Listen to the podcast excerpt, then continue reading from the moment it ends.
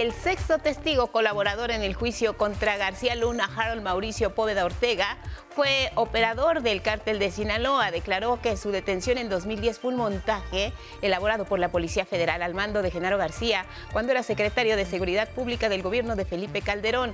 El narcotraficante colombiano explicó que su función era enlazar a los grandes narcos de México y Colombia. Sí, es 2 de febrero, llegó el Día de la Candelaria, la fecha en la que la tradición culinaria despliega su sabor en la elaboración de las más de 500 variedades de tamales que se elaboran en México y van desde los uchepos y corundas hasta los tamales rancheros y los llamados gourmet. 2022, las remesas que enviaron nuestros paisanos que viven principalmente en Estados Unidos registraron un nuevo récord al superar los 58 mil millones de dólares, es decir, un aumento de 13.4% respecto a 2021. Es el monto más alto desde que se tiene registrado para un cierre de año. En el mundo, Reino Unido vivió la mayor huelga en los últimos 10 años. Más de medio millón de trabajadores del sector público paralizaron el transporte y las escuelas en demanda de mejoras salariales. Y en la cultura cumple tres años de estar al aire Altavoz Radio, el modelo de radio pública más reciente en México, que cuenta con una programación de temas como la diversidad sexual, la migración y los feminicidios.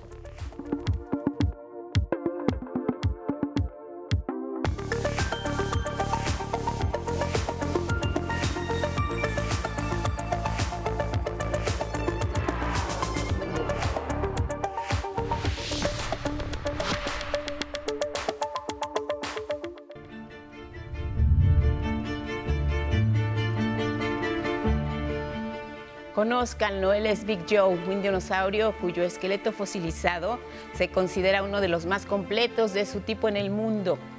Este es uno de los dinosaurios más feroces que vivieron en la Tierra hace más de 150 millones de años.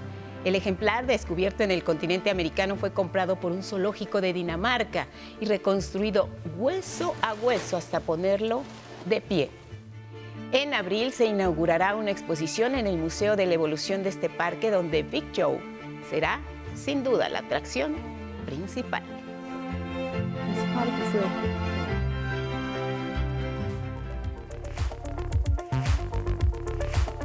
Y con estas imágenes que son noticia les damos la bienvenida. Feliz jueves. Gracias y buenos días a quienes nos ven y nos escuchan a través de la señal del 11 y sus distintas plataformas. Como siempre, lo más relevante aquí en nuestra pantalla. ¿Cómo estás, Magdalena Alejo, junto con Lía Badillo y Jimena Raya?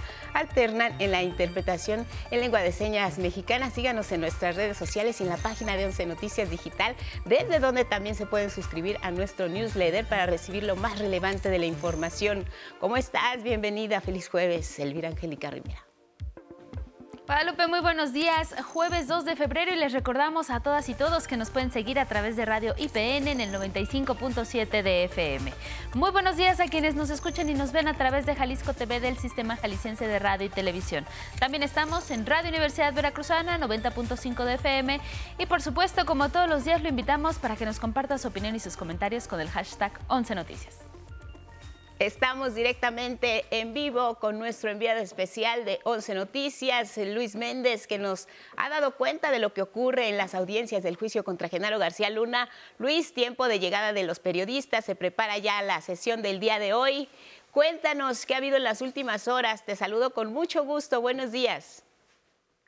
¿Qué tal, Lupita? Buenos días a ti y también por allá Angélica y a todo el equipo de producción de Canal 11, pero sobre todo a que nos ve el juicio en contra de Genaro García Luna continúa el día de hoy, después de que el día de ayer, por decirlo menos, pues fue un día muy duro para los abogados defensores del exsecretario de Seguridad eh, Pública en el sexenio de Felipe Calderón. Pero permíteme hacer eh, una breve reflexión a partir de lo que se ha dicho por parte de los testigos colaboradores. Lo que estamos teniendo, Lupita, es una radiografía de cómo operaba el crimen organizado, a decir de los testigos, bajo el manto protector de las autoridades de todos los niveles y que hicieron del Aeropuerto Internacional de la Ciudad de México, pues como uno de los puntos neurálgicos para la distribución de droga que llegaba de Colombia y de Estados Unidos. Pero también hay algo que el día de ayer y anteriormente se había revelado ya, esta relación que tiene el narcotráfico con la prensa en México. Un tema pendiente y que sin duda por decirlo de alguna manera, nos recuerda a este libro para algunos que conocerán de eh, Rafael Rodríguez Castañeda, Prensa Vendida. Ahora pudiéramos estar hablando de una prensa con fuertes nexos con el narcotráfico y es algo que está en el aire a partir de las declaraciones de los testigos. Sin embargo, hay que señalar dos cosas. El día de ayer, Israel Ávila, este hombre eh, narcotraficante, que era una, por decirlo, una especie de contador o agente inmobiliario que conseguía propiedades para los capos, pues fue contrainterrogado. ¿Qué implica ser contrainterrogado? Pues que la defensa de García Luna establezca ahora la serie de cuestionamientos luego de que le hicieron los fiscales estadounidenses. El turno para interrogarlo fue por parte de Florian Miedel, este abogado de la defensa del segundo a bordo que se ha caracterizado por ser muy incisivo y que incluso metió en aprietos a otro de los declarantes, Tirso Martínez, el ex líder del cártel del milenio. Pero ayer, cuando entrevistó eh, específicamente a este hombre de nombre Israel Ávila, pues bueno, se topó con una serie de respuestas que no eran las que esperaban, porque él insistía que se le dieran con un sí y un no. Sin embargo, este hombre incluso daba eh, contexto a sus preguntas. Vamos a ver un ejemplo que les preparé. ¿Es verdad que a usted le tenían miedo por el respaldo que tenía de los cárteles? Por el respaldo que tenía también del gobierno, no solo del cártel. ¿Usted no se reunió con los fiscales presentes en la sala en febrero de 2020? No estoy seguro. ¿No fue por 2019? Y entonces, en este sentido, eh, en lugar de que respondiera sí o no, pues este hombre le daba contexto a sus preguntas. Incluso esta última pregunta, el, testigo colaborador le pregunta al abogado y entonces pues tiene que entrar ahí el, juez Brian Cogan. Posteriormente llegó el segundo testigo. Estamos hablando de Harold Mauricio eh, Poveda Ortega, conocido como el Conejo. Este es un capo colombiano que era el enlace entre los grandes narcotraficantes mexicanos y los grandes narcotraficantes colombianos. Eh, primero fue interrogado por los fiscales eh, estadounidenses y posteriormente tocó el turno de César de Castro. Y fue la misma situación. Vimos a un abogado que se tensó, que por momentos se mostró molesto, que le pedía al, al testigo que respondiera sí o no. Vamos a ver nuevamente este ejemplo que les preparamos. Le pido que responda sí o no a las preguntas que le hago. ¿Usted marcaba su droga? Sí mandaba marcar con el conejo de Playboy. Lo hacía para que no tuviera problemas en el mercado. Usted ganó mucho dinero. ¿Tenía propiedades? Muchísimo. Y ya que saca el tema, hay algo que no he contado ni a los fiscales. Cuando fue el operativo en mi casa, Vallardo, Edgar Enrique Vallardo, exfuncionario de la SSP, retuvo a mi padre dos días.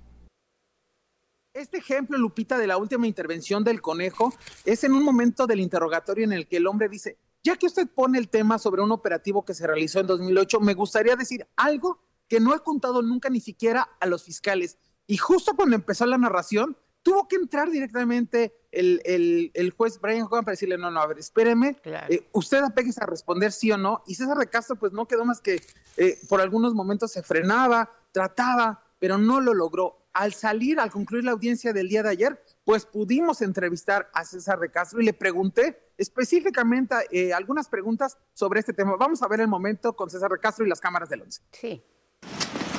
Nada. Nada, es como normal en, un juicio. A veces que sí hacen eso. Ajá. Ojalá cambian por la noche, ¿sí? El juez Brian Cogan incluso les ha dicho, ¿no? Que... Tantos veces. Todos. Lupita, auditorio, sin embargo, uno de los eh, elementos claves también que el día de ayer fueron dados fue fueron las declaraciones del conejo, que antes de ser interrogado o intentar ser interrogado por parte de César de Castro, pues fue interrogado por eh, los fiscales estadounidenses. Ahí dio una serie de revelaciones que, verdad, que demuestran, según este testigo, la forma en que operaban. Incluso señaló que la Policía Federal los escoltaba al aeropuerto cuando él quería salir del país. Él es un hombre colombiano que llegó a México, eh, desde sus dichos lo quería matar a Arturo Beltrán Leiva por estar trabajando de manera independiente y después pues llegó a una negociación y terminó estableciendo, dijo, una relación de padre e hijo en donde el tráfico de drogas fue, era tan bueno que dijo fue maravilloso. Este hombre que por momentos, eh, vamos a ver la siguiente nota, se mostraba frívolo, Pero no les cuento más, veamos el material que les preparo. Sí.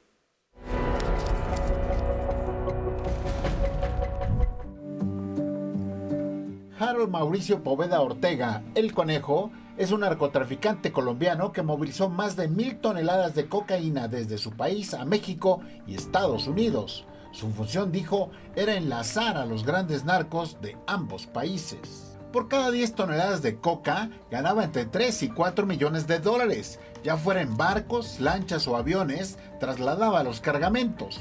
No dejábamos de producir, era maravilloso, declaró el capo. Poveda Ortega ahora sigue su proceso legal en libertad en Estados Unidos tras pasar nueve años en prisión y pagar una fianza de un millón de dólares, apenas una tercera parte de lo que ganaba cuando movía 10 toneladas de droga es el sexto testigo colaborador en el juicio que las autoridades estadounidenses le siguen a Genaro García Luna, exsecretario de Seguridad Pública, a quien dijo nunca vio en persona, pero sabía que el exfuncionario tenía tratos con el cártel de Sinaloa. Y aunque no lo vio en 2010, el conejo fue uno más de los capos de la droga que eran usados en los shows mediáticos en los que los colaboradores de García Luna presumían la captura de líderes criminales. Para el año 2000, el conejo llegó a introducir a México más de 20 toneladas al año, en cargamentos que iban de 3 a 5 toneladas. Con su testimonio, se reveló el detrás de cámaras de los montajes que hacía en ese entonces la Secretaría de Seguridad Pública. A mí me detuvo la Policía Federal el 4 de noviembre de 2010, pero me presentaron hasta el 5. Los policías iban de civil. Me dijeron, eres conejo, hijo de tu puta madre, ya te chingaste. Me taparon la cara, me llevaron a una casa de seguridad, me pusieron agua mineral en la nariz, golpearon, desnudaron, me dieron toques eléctricos y me preguntaron por mis propiedades y casas. Después, aseguró que lo obligaron a identificar sus casas en un mapa en internet. Lo hicieron tocar balas, armas, paquetes de coca que no eran suyas. Le volvieron a tapar la cara y se lo llevaron a otro lugar. Cuando le quitaron la venda, estaba en el hangar de la Policía Federal. Me filmaron con una cámara. Me dijeron que dijera que trabajaba para el Chapo. Eso me hicieron decir, pero no era así. Me hicieron decir eso para que él pensara que estaba echando para adelante. El conejo apareció el 5 de noviembre vestido con una chamarra naranja. Le disparaban los clics de las cámaras de reporteros gráficos, lo grababan camarógrafos, era expuesto como un trofeo. Fue la captura de Jesús el Rey Zambada, en la que han dicho diferentes testigos, participó Sergio Villarreal el Grande, lugarteniente de los Beltrán Leiva, quien se disfrazó de policía para ayudar a las autoridades mexicanas. Por ese motivo, el capo cooperó con una parte del efectivo que le entregaron a los medios de comunicación para que informaran sobre la detención y los policías mexicanos no cambiaran al rey Zambada por otra persona. Fue el grande el encargado de detener al rey. Arturo Beltrán Leiva me llamó. Me dijo que por favor le enviara 300 mil dólares urgentes para hacerle llegar al dinero a los medios de comunicación para que lo anunciaran y así la DEA se diera cuenta y no se pudiera escapar. A decir del colombiano, la captura fue un pago con la misma moneda a los Zambada que ocho días antes lo pusieron para que catearan una de sus lujosas, excéntricas mansiones en 2008. En la sala, los fiscales proyectaron un video de la residencia que tenía en la zona del Desierto de los Leones en la Ciudad de México. Como si estuviera ahí, el capo colombiano empezó a narrar con un tono de frivolidad. Pasó de narrar los tehuacanazos a casi llorar y decir que ese daño se lo hizo el rey Zambada a indicar la vista espectacular de la casa con jacuzzi, una discoteca, dijo, de agua, a la que se entraba en ropa interior con la puerta que trajo de la India y los terminados que fueron tallados a mano. Estaba extasiado presumiendo la casa donde también tenía hipopótamos, leones, panteras, guacamayas, residencia que también habitaba, afirmó, un bulldog inglés y un gato persa blanco al que llamaba Perico. Para explicar al jurado el nombre de Perico, se llevó los dedos a un orificio de la nariz como si inhalara alguna droga. El conejo, el hombre que quería matar a Arturo Beltrán Leiva y con el que luego, aseguró el colombiano, estableció una relación de padre e hijo, será contrainterrogado por la defensa de Genaro García Luna.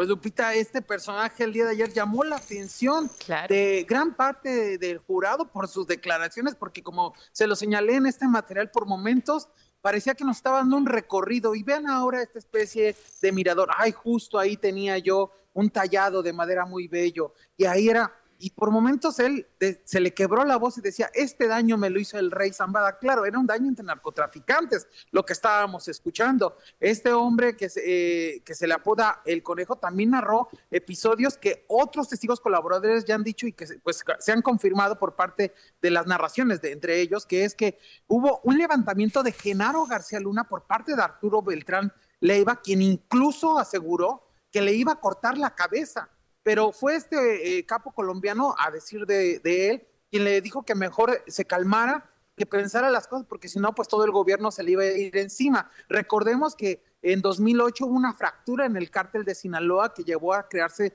bloques entre eh, los Beltrán Leiva y el, el Mayo, eh, su hermano, y el Chapo Guzmán. Sin embargo, hay algo que se ha dicho por parte de los testigos colaboradores, que Genaro García de alguna manera tomó partido por, eh, por uno de los grupos, específicamente por, por eh, el Mayo Zambada y el Chapo Guzmán. Es por eso que los Beltrán Leiva estaban muy molestos y se desató esta guerra entre los cárteles de la droga en nuestro país, una guerra sin duda seguimos pagando los costos, Lupita. Y una guerra en la que pues eh, ahora estamos conociendo a los personajes en la Corte de los Estados Unidos. Muchas historias, Luis, que aquí ya se conocían, investigada por colegas periodistas, publicada en medios de comunicación, en libros sobre la historia, la trayectoria, los nexos que había de Genaro García Luna con el poder. Ahora, Luis, eh, brevemente, me llama mucho la atención la actitud eh, que muestra el abogado cuando tú le haces las preguntas en torno al juicio de Genaro García Luna. A ti te dijo ese lenguaje corporal,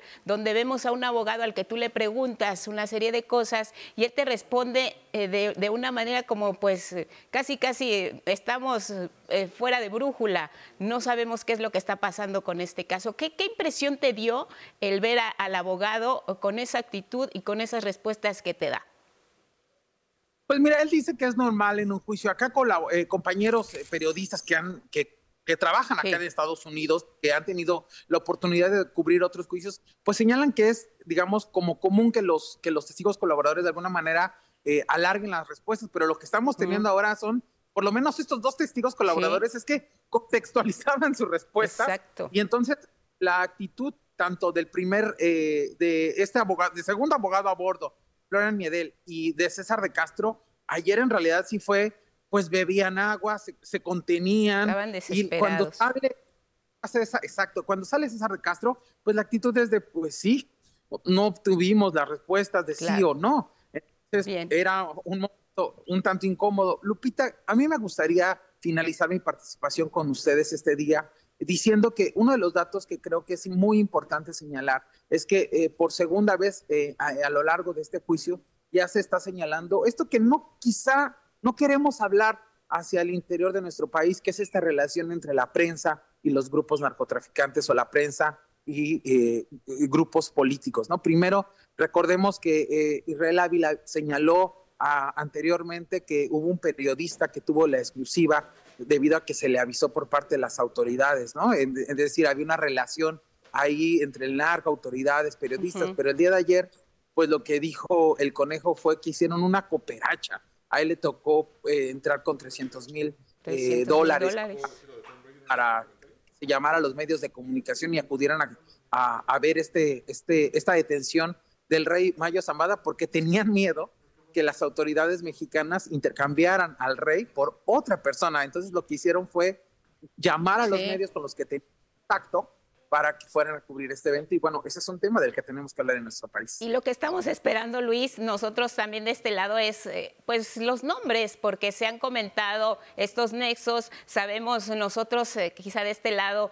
cuáles son los nombres que se han manejado, pero queremos escucharlos en esa corte y seguramente los vamos a escuchar. Entonces también por este lado, el manejo que se, le ha dado el juicio de lado, a este juicio del lado mexicano por parte de algunos medios de comunicación, donde pues más allá de informar, pues también hacen una especie de comentarios en torno a lo que es la figura de Genaro García Luna y esto estos nexos oscuros que muchos, como dices, no quieren ver sobre los medios de comunicación, el narcotráfico y también con el exsecretario de Seguridad Pública, Genaro García Luna, pero en algún momento estos nombres se van a revelar y se van a confirmar de este lado de la frontera.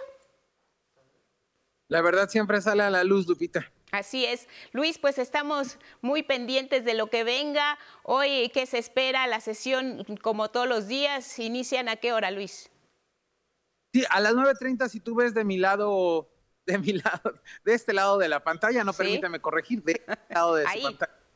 A ver a nuestros compañeros que ya están formados, son compañeros periodistas que ya están eh, formados, pues desde muy temprano entramos a una sala de espera y a las 8.30 nos suben al piso 8, que es donde se desarrolla la audiencia. 9.30 comenzamos. El día de hoy viene el contrainterrogatorio por parte de César a El Conejo, al mismo al que el día de ayer no pudo sacarle una, una, algún tipo de declaración y posterior quizá eh, se presente otro testigo colaborador. Recordemos que son 77 los testigos colaboradores que se van a presentar en este juicio en contra de Genaro García Luna. Y ocho semanas aproximadamente del juicio. Estaremos muy pendientes de tus reportes. Saludos del equipo de Elvira Angélica Rivera y atentos a Eres nuestros ojos y oídos. Luis, gracias. Buenos días. Saludos a todas, todos y todos. Gracias. Hasta pronto. Saludos a nuestro compañero enviado especial a Nueva York en este juicio contra Genaro García Luna. Pausa, volvemos.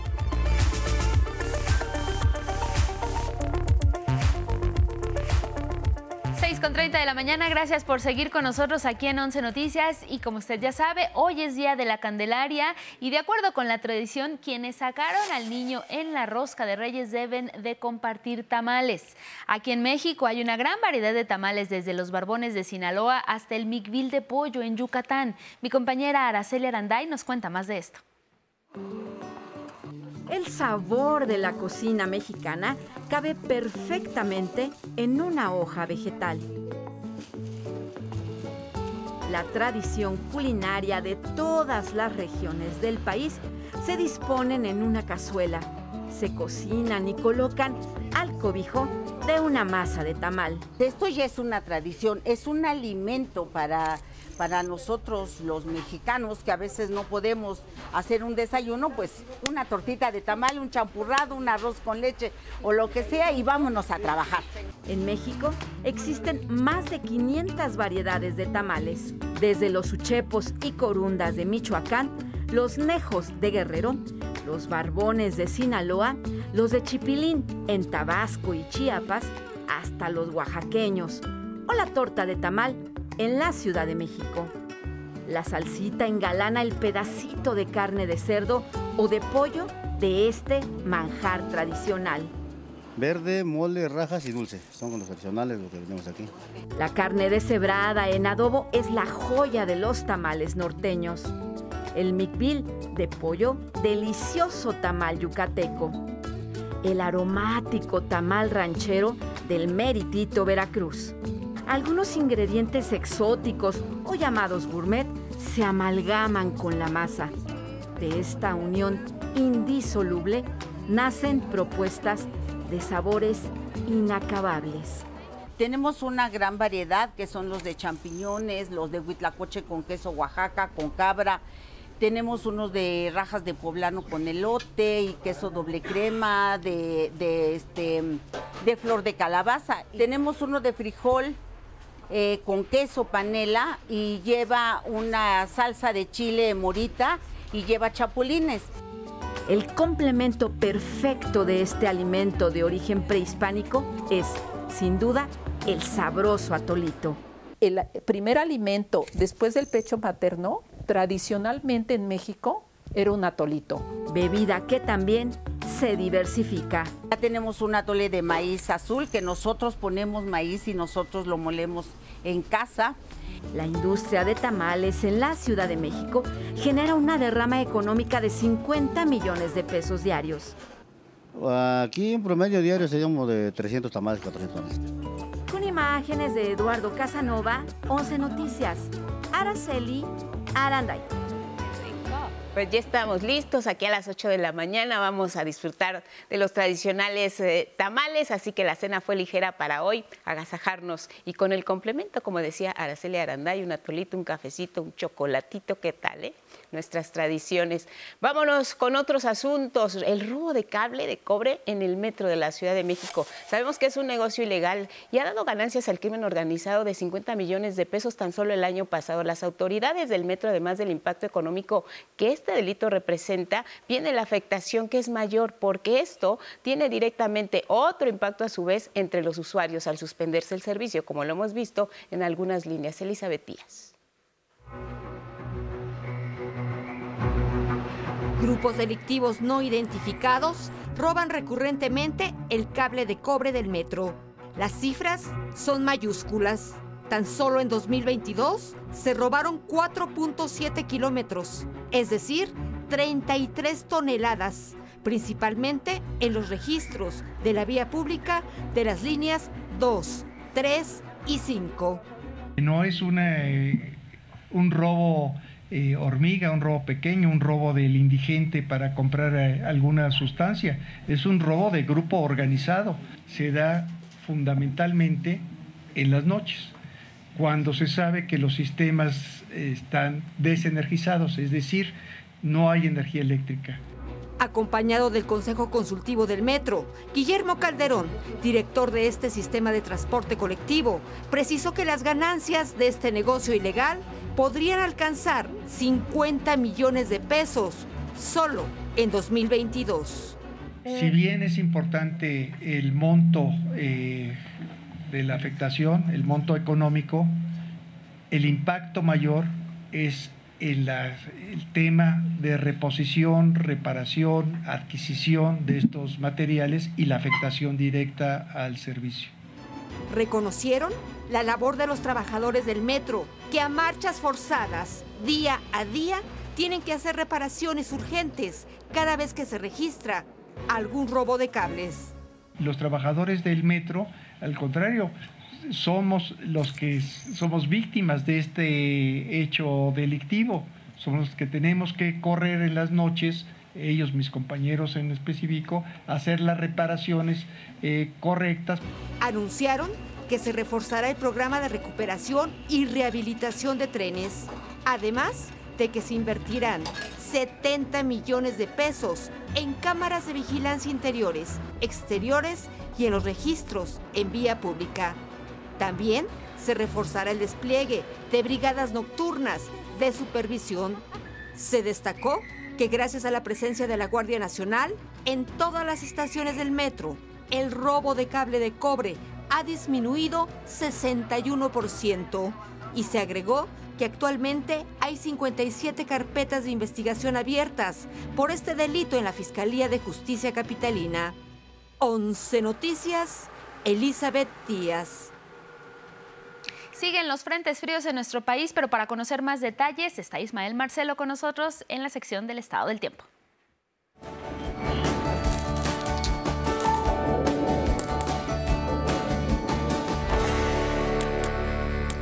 Angélica, ¿qué tal? Muy buenos días. Vamos a la información del estado del tiempo para este jueves, donde el Frente Frío 28 avanzará por el Golfo de México y mantendrá el ambiente muy frío, nieblas, lluvias en los estados del noreste y oriente de México, así como en el sureste del país. También se pronostica evento de norte de 70 a 90 kilómetros por hora en las costas de Veracruz e Istmo y Golfo de Tehuantepec. Vamos a los detalles en nuestro pronóstico regional.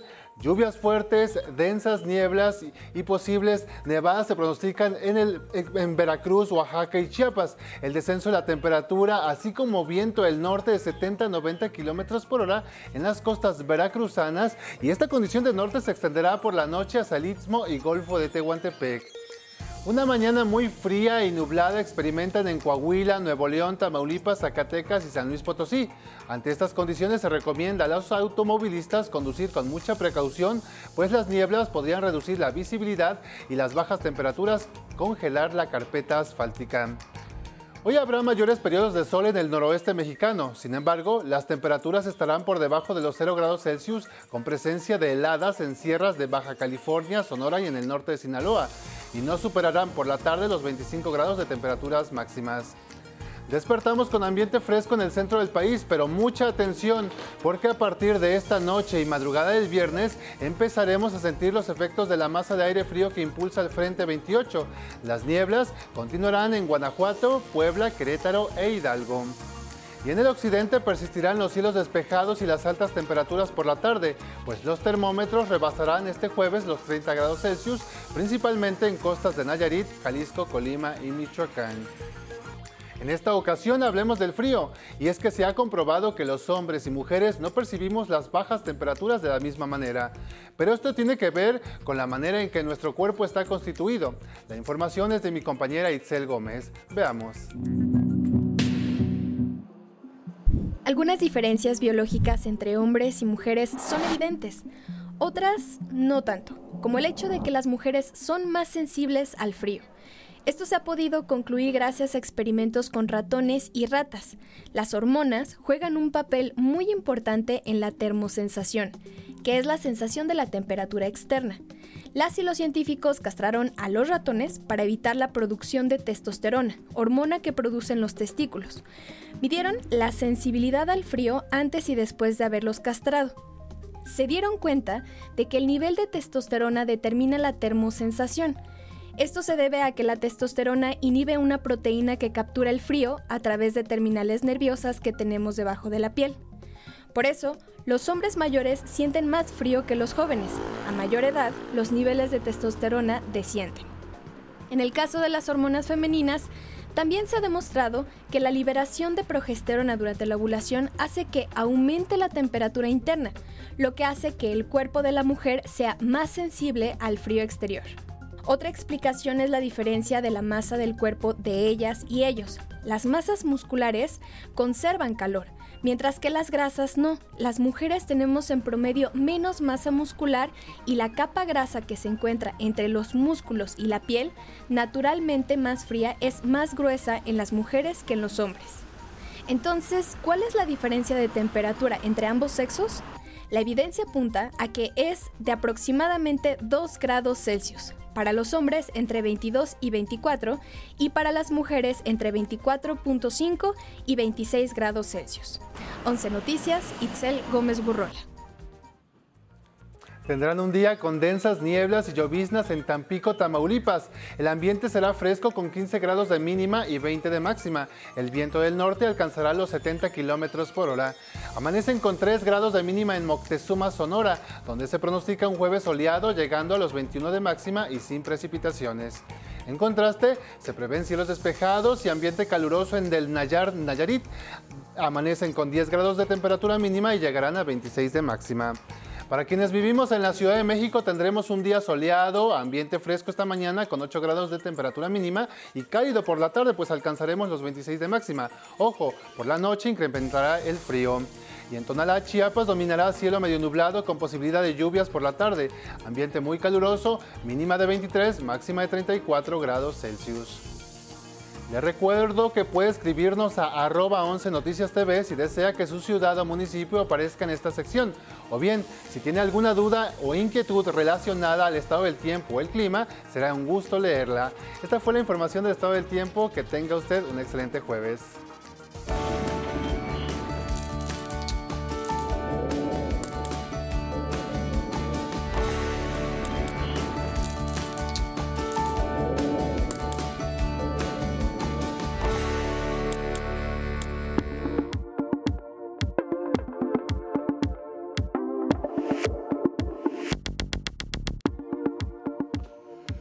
Buenos días, vamos a la información cultural. Altavoz Radio, la frecuencia del sistema público de radiodifusión, cuenta con una diversidad de contenidos. Cumple tres años de estar al aire y lo celebra con un festival sonoro en el complejo cultural Los Pinos. Aquí los detalles. El modelo de radio pública más reciente en México, Altavoz Radio, cumple tres años al aire. Surge Miguel, porque el sistema público de radiodifusión del Estado mexicano, cuando Genaro Villamil recibe la presidencia del SPR, lo que encuentra es un canal 14, pero no encuentra radiodifusoras. Juntos eh, diseñamos un modelo de radio que no tuviera competencia alguna ni con el modelo que tiene reeducación con sus audiencias, ni con las audiencias, ni el modelo que tiene el IMER. Altavoz busca satisfacer la necesidad de decir y escuchar, dignificando la palabra y el pensamiento, sobre todo en audiencias jóvenes, con una programación de temas y realidades que no están en otros medios, como la diversidad, sexualidad, migración o feminicidios. Hacemos radio con la gente, ¿no? de la mano, no eh, nos alejamos de esta em, pues figura elevada que muchas radios tienen, ¿no? A, la que anhelan llegar a ser. ¿no? Nosotros trabajamos con la gente, ¿no? desde la base, con los colectivos, con las instituciones, eh, con las personas. Transmite las 24 horas en frecuencia modulada en Mazatlán, Tapachula, Colima y Coatzacoalcos. De manera virtual desde la Ciudad de México en altavozradio.mx y difunde contenidos de género en la señal de radio del Instituto Politécnico Nacional. Alrededor de 20 personas forman el equipo de Altavoz Radio que celebrará su tercer aniversario con un festival. El primer festival Altavoz, Cosmofusiones Sonoras, versa sobre la multiculturalidad, sobre la diversidad, sobre la inclusión. Y pues tendremos la participación de cuatro bandas que son Cool, El Monstruo son los otros, tendremos a Pilá y tendremos a la Internacional Sonora Balcanera. Sábado 11 de febrero de 12 a 18 horas en la hondonada del Complejo Cultural Los Pinos. Con imágenes de Raúl Mejía, 11 Noticias, Miguel de la Cruz. Bueno, el español Javier Limón, productor de Winton Marsalis, Nora Jones, Wicca y Diego El Cigala, además de ser músico y conductor de televisión, se encuentra en México como parte de la plantilla académica de Berkeley Escuela de Música en Boston, que en colaboración con Rec Música México dará una guía a jóvenes creadores sonoros. En Berkeley, lo que más me gusta de Berkeley es que te enseñan music business, pero eh, producción, un poquito de electrónica, a tocar jazz, a tocar flamenco, a tocar, a escribir canciones, entonces, y tú puedes ir eligiendo qué te va gustando, ¿no? Entonces yo creo que no sé si aprendes bien lo que hacer, pero por lo menos aprendes bien lo que no quieres hacer. La sesión tendrá lugar este jueves en el Foro Lenin, sitio en el que Limón, junto con Juliana Musayelyan, compartirán algo más que notas musicales, experiencias de vida. Casi todos los chavales, gente joven que llega allí, muchos llegan desde México, desde Dominicana, desde, España, desde eh, queriendo ser un estereotipo de músico, digamos, concreto y se dan muchos cuenta que en su raíz y en su origen está lo que les va a hacer únicos. Eso le ha pasado, por ejemplo, a Juan Luis Guerra, que quería ser músico de jazz, guitarrista de jazz, pero llegó allí, estaba Pat Meceni de compañero y se dio cuenta que haciendo merenguito pues tenía más éxito en las fiestas. Bueno, la cita es a las 19 horas en la calle de Mérida 98 en la colonia Roma. Otto es una obra que se desarrolla entre las bambalinas del circo y del teatro en esta historia, la adversidad mostrará cómo sobreponerse entre la risa y otros valores. Mauricio Romo tiene la historia. Entre los pioneros del género clown en México se encuentra Asís Gual, actor y director que busca con su trabajo revalorizar las cualidades humanas.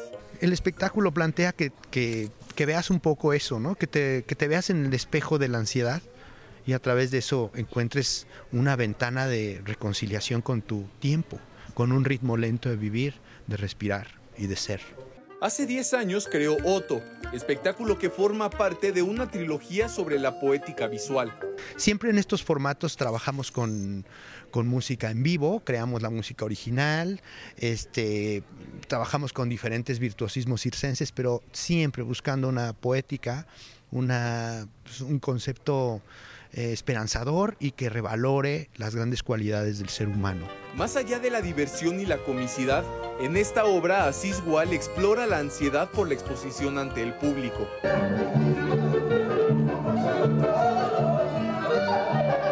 Otto es la representación del miedo en un personaje de comedia. Otto es un personaje que va a entrar a la escena y se paraliza del miedo, como nos pasa a muchos artistas de la escena, que nos da mucho miedo antes de entrar Después respiras y ya vives plenamente ese universo mágico. Pero Otto es un personaje que se desmaya antes de entrar a la escena y en ese desmayo ocurre toda esta maravillosa historia de todo lo que no se atreve. Otto cumple 100 representaciones y se presentará sábados y domingos hasta el 12 de febrero en el Teatro de las Artes. Con imágenes de Christopher Dávila y Jair Maya, 11 Noticias, Mauricio Romo. Vámonos al libro del día, es Historia Cultural del Grito, de Ana Lidia Domínguez, editado por Taurus. Este libro en voz de su autora. Este libro es un conjunto de ensayos, eh, tiene una, un origen académico, es un trabajo literario, digamos esto, una búsqueda seria, metodológica y escrupulosa desde el trabajo de mi trabajo como antropóloga pero eh, tiene eh, la intención de ser un trabajo de, divulgación. El primer capítulo se llama, se titula La condición primigenia del grito, ¿no? que tiene que ver con eh, mitos, ¿no? versiones del origen del mundo, ¿no? habla también del, del grito de los recién nacidos, ¿no? el bajido primal. Primero, el capítulo segundo tiene que ver con la dimensión afectiva del grito, es decir, el grito específicamente con las pasiones. El tercer capítulo se titula sobre la necesidad de gritar y trata exactamente de lo que dice el título. Bueno, y luego con el 11 hoy avanzaremos 33 páginas del libro de cuentos Del caos nacen las estrellas de César Saldívar, editado por la Universidad Autónoma de Nuevo León. El tuit de hoy es de Rosa Madrigal y dice, un arco iris fugaz como cada mañana, Daniel entró a la habitación para llevar el desayuno a su madre abrió las cortinas y sorprendido observó que la dulce mujer había muerto. Gracias por esta aportación. Seguimos leyendo. Hoy se cumplen 141 años del nacimiento del escritor irlandés James Joyce. En sonor el poema del día que en alguna parte dice, como la rosa frágil y hermosa, aún más frágil es el silvestre prodigio que en tus ojos ocultas. Quien lo solicite lo comparto completo por Twitter, arroba Miguel D, solo la de L.A. Cruz. Hasta aquí, Cultura. Buenos días. Gracias, Miguel. Buenos días y los invitamos para que este viernes ya lo saben, tenemos una cita. 6 de la tarde a través de nuestra señal, el programa en persona, una conversación interesante con Sergio Cruz Durán, artista plástico mexicano. Ahí está el maestro en pantalla, que utiliza para crear sus obras una tinta y una pluma y da vida así a una serie de cuadros maravillosos. Impera la cultura mesoamericana, tiene un gran amor por nuestro territorio. Él vive en Oxford. Vamos a escuchar un pequeño fragmento de cómo eh, fueron sus inicios como pintor arquitecto mexicano egresado del Instituto Politécnico Nacional y miren, ahí están sus creaciones. ¿Y qué es lo que, más, más extraña de, de Ucareo cuando deja ese lugar y ya se viene a la Ciudad de México? Pues la libertad. Eh, me cambié de vivir en un pueblo eh, de un ambiente totalmente bucólico a, la colonia Exipódromo de Peralvillo, en el centro de la Ciudad de México. Entonces es un ambiente totalmente diferente, ¿no? Me afectó bastante, me costó mucho trabajo adaptarme y adquirir los hábitos de, trabajar. Mi papá tenía un taller de zapatos, entonces ya me, para esa edad ya empezamos a trabajar y a ir por mandados, y por material, salir a la calle y saber moverse en los autobuses, en los camiones de esa época. En esa época entró Margaret Thatcher al poder y canceló todas las becas. Y yo ya tenía mi aceptación en el Politécnico de Oxford y dije, pues me voy. Claro. voy así, dejo mi solicitud eh, para CONACIT, les expliqué cómo estaba la situación, me fui a, a Oxford pagando todo con mis ahorros y llegué en octubre más o menos. Eh, con así tardó en decidir hasta enero del siguiente año, pero sí me la concedieron. Estudié diseño urbano y fueron dos años de estudios 6 de la tarde en persona mañana viernes. Vámonos con otros asuntos y es que ante los problemas de saturación que presenta el aeropuerto de la Ciudad de México, el presidente Andrés Manuel López Obrador propuso que las aerolíneas de carga realicen sus actividades en el Aeropuerto Internacional Felipe Ángeles, migración que algunas empresas ya aceptaron. Denis Mendoza nos informa.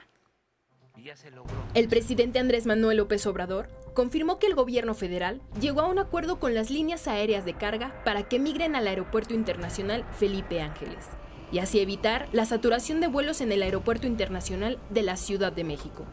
Y ya se logró ese acuerdo con eh, las empresas que se dedican a la carga.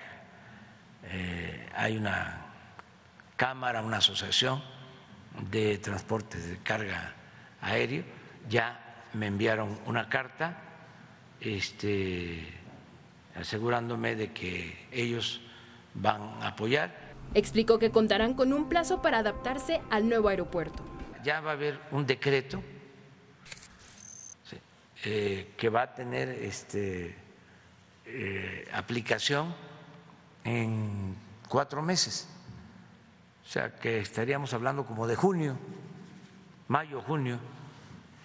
O sea, tienen tiempo suficiente, ya están preparadas eh, todas las oficinas de aduanas, almacenes de primera. Porque es un aeropuerto de primera del Felipe Ángeles. Indicó además que México ya trabaja para recuperar la categoría 1 en seguridad aérea, que otorga la Administración Federal de Aviación de Estados Unidos. Recordó que durante la administración del expresidente Felipe Calderón y del exsecretario de Seguridad Pública Genaro García Luna, México contaba con dicha categoría, pero imperaba el tráfico de drogas en el aeropuerto de la Ciudad de México yo creo que ya muchos saben de que cómo metían droga por el aeropuerto. Una vez hubo hasta una balacera ahí, en el aeropuerto. Tenían una clave, dice, 3545, y el aeropuerto de la Ciudad de México se quedaba sin vigilancia para pasar droga, manejado por la Policía Federal que tanto defienden los conservadores. 11 Noticias, Denis Mendoza. Y miren, en otra información, el presidente Andrés Manuel López Obrador celebró que el ingeniero Cuauhtémoc Cárdenas se haya deslindado de inmediato de la nueva agrupación política Colectivo por México. A mí me dio mucho gusto lo de la carta del ingeniero y yo no sabía, pero él ya lo había informado al grupo. Lo que pasa que lo siguieron manejando. Entonces, cuando me preguntan, pues yo respondí de la manera que ustedes saben. Pero me da mucho gusto que el ingeniero haya aclarado. De todas maneras, no lo incorporaba yo en el grupo de moderados que en realidad son conservadores. Y es que recordemos que a pregunta de los reporteros López Obrador había dicho que si Cárdenas Solórzano se mantenía en el colectivo sería considerado un adversario de la cuarta transformación. En otro tema de la matutina, el primer mandatario aseguró que Rocío Nale sí cumple con los requisitos para ser aspirante y gobernadora de Veracruz, toda vez que ha sido diputada y senadora por esa entidad. El presidente dijo lo anterior al referirse a la resolución de la Corte con la que se anularon las reformas a la Constitución de Veracruz que permitían a personas no nacidas en esta entidad competir por la gubernatura. Recordemos que el jefe del Ejecutivo refirió también que este martes se reunió con el exministro presidente de la Suprema Corte de Justicia, Arturo Saldívar, Lelo de la REA. Aclaró que no hablaron de su eventual aspiración a encabezar la Fiscalía General de la República. Nos vamos a la pausa, regresamos para conocer portales y planas aquí en Once Noticias y por supuesto la información internacional. Volvemos.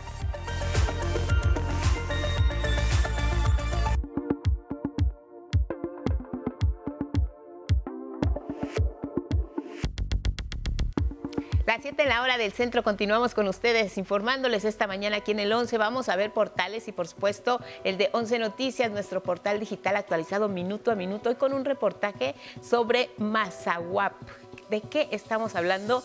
De una aplicación que busca preservar la lengua mazahua Les cuento más detalles. Esta app se usa para que alumnos de nivel básico y medio superior sepan escribir más agua, hablar y comprender esta lengua, ya que es una de las que está en peligro de desaparecer. Explica que el ingeniero en mecatrónica César David Cruz Pérez crea esta aplicación móvil Mazawap con la intención de preservar la lengua mazahua en la comunidad de San Antonio La Ciénega, que es municipio de San Felipe del Progreso, allá en el Estado de México, y está integrado por 1.500 habitantes. Así que si quieren checar la Mazawap, la aplicación que busca preservar esta lengua. Y para estar en sintonía con el Día de la Candelaria, Forbes nos presenta esta mañana un trabajo por el 2 de febrero, la compra y venta de tamales en auge Imagínense, ya no solo en las esquinas, ahora también a través de Internet. ¿Qué es lo que dice? Asegura que este año la compra de tamales se está realizando a través de distintas plataformas digitales. Lo mismo se anuncian en Facebook,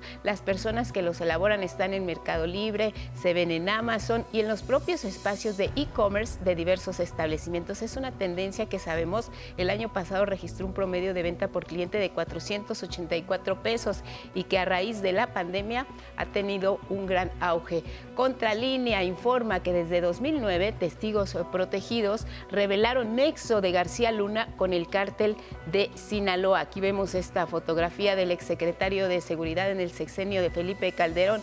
Declararon esto ante el Poder Judicial y desde las instituciones de prevención y procuración de justicia segura, este portal se benefició al cártel de Sinaloa y al de los Beltrán Leiva, Arellano Félix y también incluyen a los Zetas. Declararon que desde el Centro de Investigaciones Federales o Casa de Arraigo se daba protección a narcotraficantes de los cárteles de Sinaloa, de Tijuana, los Beltrán Leiva y los Zetas a cambio de sobornos millonarios. Y sí, como hemos escuchado, en dólares. Así los portales, y nos vamos a asuntos económicos, miren, 2022 representó un buen año para las remesas que enviaron los paisanos desde el extranjero, principalmente sabemos de Estados Unidos. El monto fue superior a los 58 mil millones de dólares, un aumento de 13.4% frente a 2021. Esto significa un nuevo récord en la materia. Y es que de acuerdo con el Banco de México, este es el monto más alto desde que se tiene registro para un cierre de año. Los recursos que envían los mexicanos a sus familias llevan 10 años al alza, de acuerdo con los especialistas. Vamos con información legislativa y es que arrancó el periodo ordinario de sesiones en el Congreso de la Unión y con ello se reanudó el análisis y discusión del Plan B de la reforma electoral. Les contamos más. Con la sesión de Congreso General en la Cámara de Diputados y el envío a comisiones de la minuta del llamado Plan B para la reforma electoral en el Senado, inició este martes el primer periodo ordinario de sesiones del año. Hoy, primero de febrero del año 2023, y con la concurrencia de las y los legisladores que integran las cámaras de senadores y diputados que conforman el Congreso General, se abre el periodo de sesiones ordinario que va a concluir el 30 de abril de este año. Pese a los reclamos de legisladores de Morena, los honores a la bandera se realizaron en el vestíbulo principal del recinto de San Lázaro, debido a la presencia de militares armados de la escolta. Así lo explicó Santiago Krill, presidente del Congreso General. Como presidente del Congreso, no puedo permitir armas en este salón de sesiones que es un parlamento, que es una soberanía, que es el Congreso de la Unión, al cual me debo. En Paseo de Reforma, en la primera sesión del Pleno del Senado, se reanudó el debate para el llamado Plan B y la presentación de diversas iniciativas y más de 160 nombramientos a discutir, dictaminar y en su caso aprobar en este periodo. La próxima semana, eh, tengo entendido, la Comisión de Gobernación y de Estudios Legislativos Segunda eh, sesionará para atender el turno que le di el día de ayer para revisar la reforma en materia electoral. La presidenta de la Comisión de Gobernación del Senado, Mónica Fernández, adelantó que del dictamen de la minuta en materia de reforma electoral solo se discutirá el artículo 12 referente a transferencia de votos. La bancada de Morena dijo estar en posibilidad de votar contra la llamada cláusula de vida eterna, en concordancia con la posibilidad de veto anunciado por el presidente Andrés Manuel López Obrador. Además del paquete de reformas a las leyes secundarias en materia electoral, en el Senado se discutirán en este periodo de sesiones la Ley Federal para la Regulación del Uso Lúdico de la Marihuana, la Ley General de Aguas, la modificación para la prohibición de plaguicidas tóxicos, entre otras iniciativas.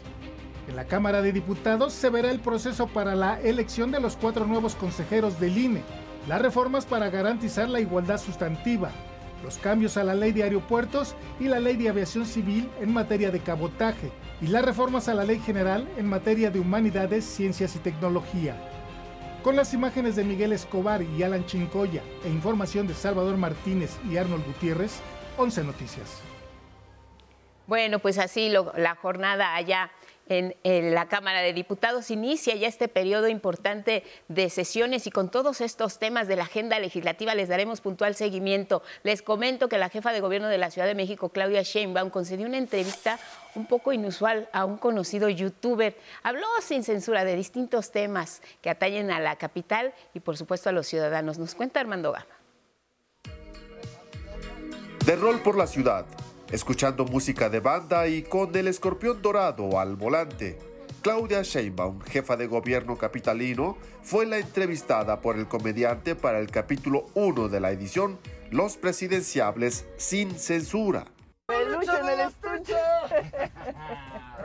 De copiloto, Sheinbaum Pardo habló sin tapujos con su interlocutor sobre política, la metrópoli, su próxima boda y hasta del reggaetonero Bad Bunny, de quien dijo no pierde la esperanza de que cante gratis en el Zócalo. Oye, con este sol tus ojos brillan especialmente. Cálmate, escorpión.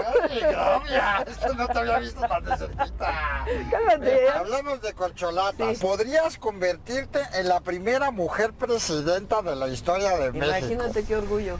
Serán las encuestas, aseguró Sheinbaum, las que definen al candidato o candidata de Morena a las elecciones presidenciales. No, es encuesta. Ebrard y tú. Esos son y Adán, Adán Augusto también. Esos son como los cuatro. Los este, cuatro. Ok. La única mujer. En las encuestas, afirmó, va requete bien. De su cercanía con el presidente López Obrador, así se expresó. Yo veo que eres como la consentida. Pues ¿Cierto o no es cierto? Ah, a ver, cuando tienes tantos años trabajando con una persona, pues obviamente. Y además, cuando pasas problemas, vicisitudes, pues te une la lealtad, yo creo, a un proyecto. Y esto dijo de la oposición. Que la oposición, pues la verdad es que ni pinta. ¿No? ¿De verdad no? No, no pinta. Sobre su vida privada, ratificó que pronto se casará con Jesús, su exnovio de la facultad, a quien conoció hace 35 años. ¿Cómo es eso de que te vas a casar? ¿Me voy a casar? ¿Cómo, ¿cómo que te vas a casar? Pues sí. ¿Y yo Estoy enamorada. No, lo siento, escorpión. Estoy, estoy, pintado. Lo siento, lo siento. ¿Cuándo va a ser la despedida de soltera? Okay. Ay, calma, calma, calma. Pues yo te la puedo dar gratis. No, no, no, escorpión, no, no. Es legal. No, no, no, no, nada de eso. La jefa de gobierno y el comediante recorrieron calles del centro de la ciudad Ambos se tomaron fotos y saludaron a los capitalinos. ¿Te sabes esta canción? Ya, convéncete. ya me convencí. Ella la continuidad. A su pueblo quiere ver feliz. Habla Nunca la había oído. Esta charla peculiar concluyó en la oficina de la jefa de gobierno. Mira, esta es la oficina. A ver. Ay, no veas que está medio. Sí. No, hombre, igualito a mi baño este. ¿Qué es lo que tienes así como, como para el antojo? ¿Tienes refri? ¿Tienes chelas? ¿Tienes no, mis dulcecitos, mira. 11 Noticias, Armando Gama, Vamos con asuntos electorales y ahora le compartimos cómo han transcurrido las precampañas para las gubernaturas del Estado de México y de Coahuila. Además de que ya casi arrancan los procesos para la sucesión presidencial en algunos partidos. Rubén Fieital nos cuenta.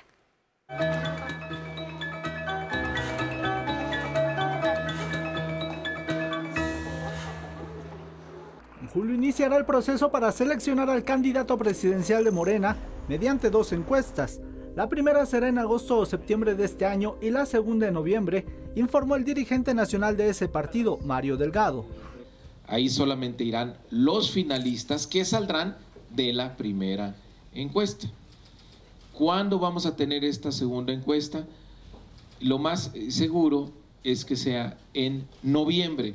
¿Por qué en noviembre? Porque el 2 de diciembre es la, la fecha establecida por la Constitución para que quienes aspiren a ese cargo eh, dejen sus cargos en el gobierno. El Instituto Nacional Electoral consideró improcedentes las medidas cautelares solicitadas por PAN, PRI y PRD en contra de la jefa de gobierno de la Ciudad de México, Claudia Sheinbaum, el canciller Marcelo Ebrard y el secretario de Gobernación, Adán Augusto López, por supuestos actos anticipados de campaña rumbo a las elecciones de 2024. PAN y PRI ratificaron su alianza rumbo a las elecciones de junio en Coahuila y el Estado de México, así como en las presidenciales de 2024, lo que deja fuera al PRD luego de que su dirigente Jesús Zambrano destapó a Miguel Ángel Mancera como aspirante presidencial del Sol Azteca. En la semana y media que resta de la pre-campaña en el Estado de México, la precandidata de Morena al gobierno de la entidad, Delfina Gómez, recorrerá los municipios mexiquenses más grandes, informó su coordinador Horacio Duarte. La precandidata de la alianza va por el Estado de México, Alejandra del Moral, recorrió los municipios de Jiquipilco, Temoaya y Otzolotepec para reunirse con sus simpatizantes. En Coahuila, Manolo Jiménez Salinas, precandidato de la Alianza Va por Coahuila, se reunió en distintos mítines en Torreón con militantes del PRI y del PRD, a quienes le refrendó su compromiso de llevar al Estado al siguiente nivel. 11 Noticias, Rubén Fieital Nes.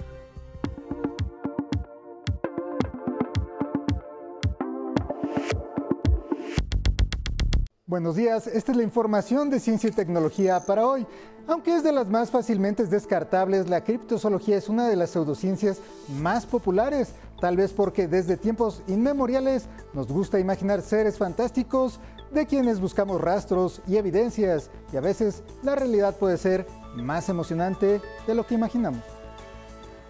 El famoso pie grande o Sasquatch ha sido imaginado como algún tipo de primate gigante bípedo de los bosques norteamericanos y que desde fines del siglo XIX se ha popularizado hasta obsesionar a más de un explorador y no pocos científicos.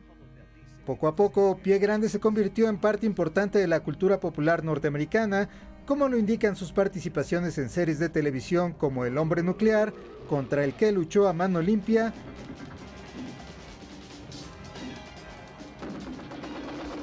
o la creación de su propio show en Harry y los Henderson. En 1967, Roger Patterson y Bob Gimlin filmaron unos segundos de un ser peludo y simiesco con andar desgarbado que afirmaban se trataba del mismísimo pie grande, en tanto que la mayoría piensa que tan solo era un disfraz y una cámara mal enfocada. Los análisis genéticos y microscópicos de pelos, heces y otros restos atribuidos al Sasquatch han sido identificados como fibra sintética, restos de ciervos, ganado e inclusive osos. Pese a ello, los avistamientos persisten y se dan cíclicamente. Floyd Foxon, un científico de datos y estadístico, consultor privado egresado de la Universidad de Nottingham, publicó esta semana en la revista Bioarchives un análisis que correlaciona el aumento en las poblaciones de osos negros con reportes de avistamientos del mítico pie grande, Foxon analiza todo el territorio de Estados Unidos y Canadá, más de 20 millones de kilómetros cuadrados, empleando la base de datos de la Inverosímil, organización de investigadores de campo sobre pie grande. Su estudio indica que el avistamiento de Sasquatch y los mapas de población de osos negros se vinculan fuertemente, con la excepción de Texas y Florida, donde estos osos no abundan y aún así hay quien afirma encontrarse con estos seres de los bosques. El resultado es que los reportes de Sasquatch se asociaron significativamente con el tamaño de las poblaciones de osos, de manera que, en promedio, por cada 900 osos negros en una región, se espera un avistamiento de pie grande. 900 osos equivalen a un Sasquatch. Así que, si pie grande está ahí afuera, tal vez no es un oso, pero puede que sean muchos osos.